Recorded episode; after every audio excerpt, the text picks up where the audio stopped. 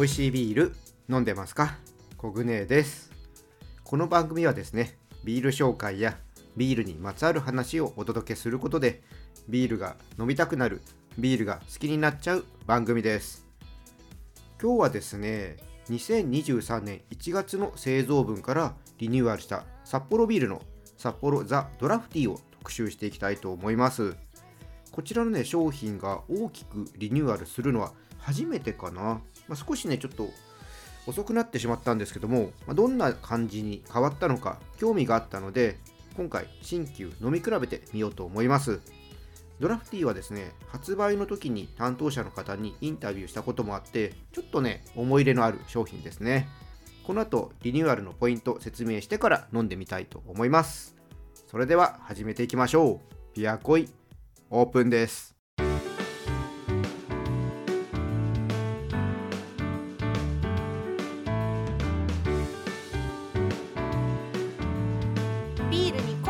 ジオ。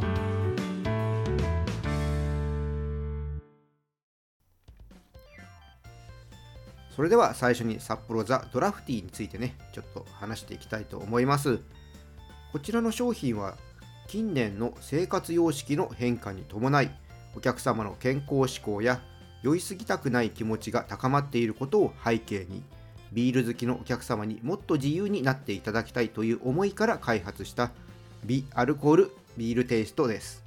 アルコール度数は0.7%で心にも体にも気兼ねすることなく自分時間をより自由により楽しく過ごせるという商品です。今回のリニューアルではビール好きが納得のうまさに磨きをかけるためホップを3回に分けて添加してさらに氷点下熟成させた麦芽100%生ビール原料を新たに採用したということです。ビール由来の自然な香り麦のうまみを感じるスムースな味わいが特徴ということです。でデザインの方もねちょっと変わりましてノンアルコールビールとの違いであるアルコール度数0.7%を強く打ち出すためアルコール0.7%を缶本体の中央に白文字で大きく配置しています。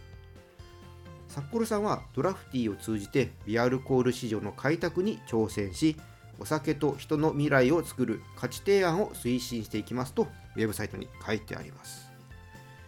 まあビアルコール飲料というとアサヒビールさんのビアリーがあって、まあ、このねチャンネルでも何回か紹介していますけども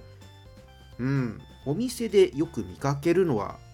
ビアリーの方ですかね。うんビアルコールのね市場の開拓に挑戦とありますのでぜひね札幌さんには頑張っていただいて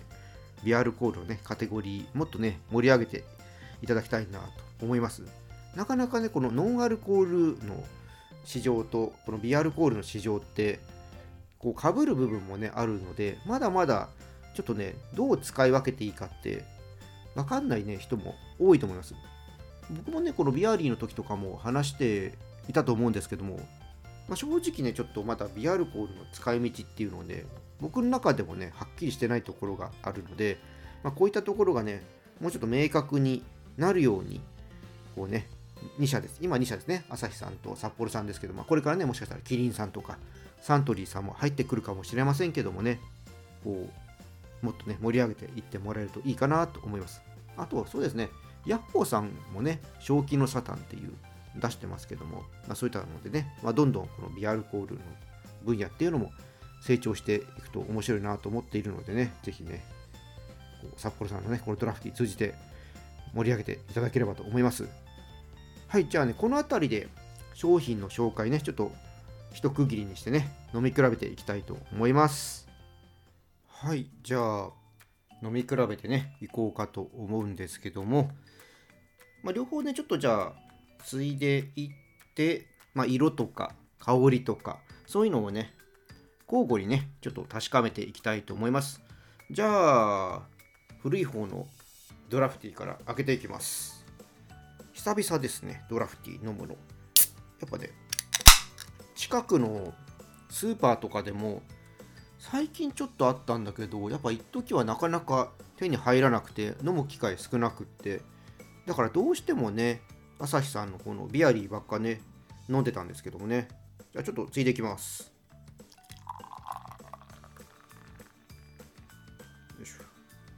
はい。じゃあ新しい方もついできますね。開けます。じゃあ入れます。はい。色から見ますね。色はうん。一緒かな。うん。あの普通のねビールの色合いですね。すごくねクリアな。ちょっと濃いめのゴールドかなっていう感じですね。まあでも本当ねいや同じだな。じゃあ香りの方を見ていきたいと思います。ちょっと9からいきますね。あまあちょっとねなんか甘い感じのまあノンアルコールビールにあるようなちょっとね甘い麦の香りがありますね。でこれが一方ね新しくなった方がどうなのかということで。うん。新しい方がそうですねちょっとキリッとした感じかな。ホップが、うん、あのちょっと草っぽさというかハーバルな感じがちょっとあってうんキリッとした香りになってますね。まあ、奥の方にねちょっとモルトの甘い感じもあるんですけどやっぱ確かにねビールっぽさには近づいたかなっていう感じの香りですね。じゃあ味の方見ていきますね。いただきます。あの9からいきます。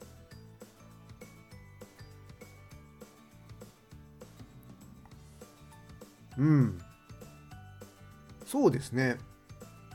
なんて言ったらいいかな。やっぱりちょっとノンアルコールビールっぽさ。があるんですよね。あの独特のノンアルコールビールの味ですよね。ああいった感じがもっと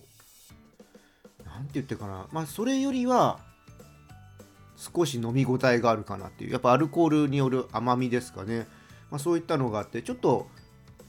うん、コクの強さと言っていいんでしょうかね。まあそういったのを感じやすいかなっていう、うん、味です。じゃあこれが新しくなったらどうなったのかということで芯飲んでみます。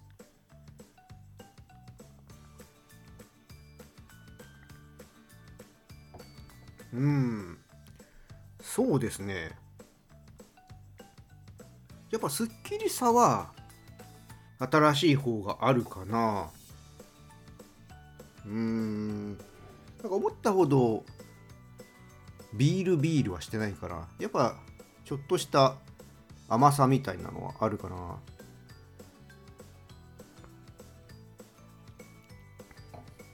うん。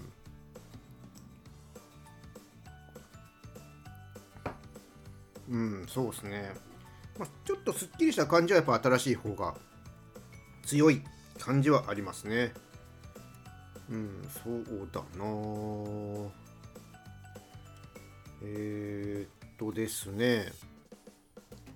原料のところをちょっと見てみましょうかね。原料のところは、うん。まあでもそんなに変わりはないか。そうですね。大きくね、原料が増えたとか減ったとかこの順番からはねないですね。うん。ちょっとなんだろうな、もったりた感じが弱くなってすっきりしたかなって、確かに飲みやすいっていう感じは新しい方が、うん、強くなった気がします。ただ劇的に味が変わったねって言われるかと言われると、そこまででもないかなっていうはい。印象ですね、まあ、この辺りはじゃあビアリーとか正気のサタンと、まあ、どっちがいいかというと、まあ、この辺の味わいはもう好みなんで何とも言えないですけどもうんちょっとまた今ね一回飲み比べてるんですけど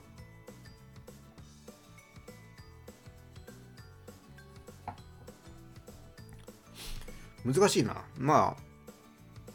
あ味の好みで言うと別に嫌いでもないですしめちゃくちゃ好みかって言われると個人的にはそうではないですけどじゃあ買うか買わないかって言ったらまあ普通に買いますね。あのどっちかしかないとか言ってでもビアルコール今日飲むって言ったらえー、ドラフティーしかないのかじゃあいいか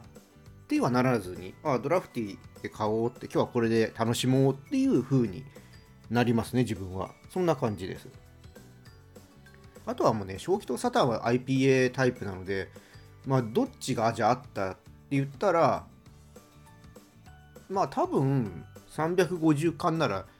2本は買うと思うんで1本ずつ買うかな。そんな感じですね。味は変えたいのでそこはだから普通のビール飲む時と変わらないですね、うん、そんな感じで楽しみたいので、うん、もしね2本あ2本じゃない2つあったら2本1個ずつ買うかな。うんそんな感じですね。はい。まあドラフティーらしいといえばドラフティーらしいリニューアルなんでしょうね。うん。ぜひね、ちょっと、新旧、この配信をしてる時点であるかどうかっていうのはね、わからないんですけども、まだね、ドラフティーを飲んだことがないという方がいたら、ね、ぜひね、一回飲んでみてください。で、またね、飲んだら感想とかね、教えてもらえると嬉しいです。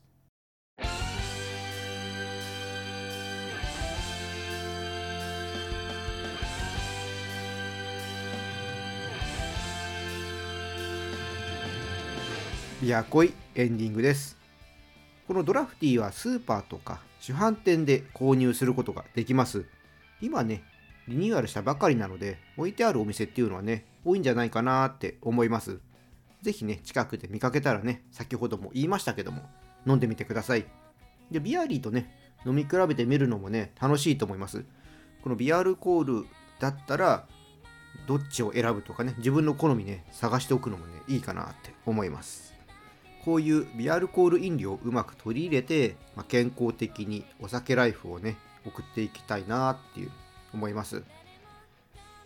はいじゃあね今回はこの辺りで終わりにしたいと思います。このチャンネルではリスナーさんからの感想や質問をお待ちしています。あとねリクエストもねいただけると嬉しいです。はいでねその辺りはねコメントとかレターでね送ってもらえればと思います。また今日の配信が良かったらね、ぜひいいねとフォロー、そして SNS でこのチャンネルのシェアよろしくお願いします。それでは皆さん、お酒は適量を守って健康的に飲んで楽しいビールライフを過ごしましょう。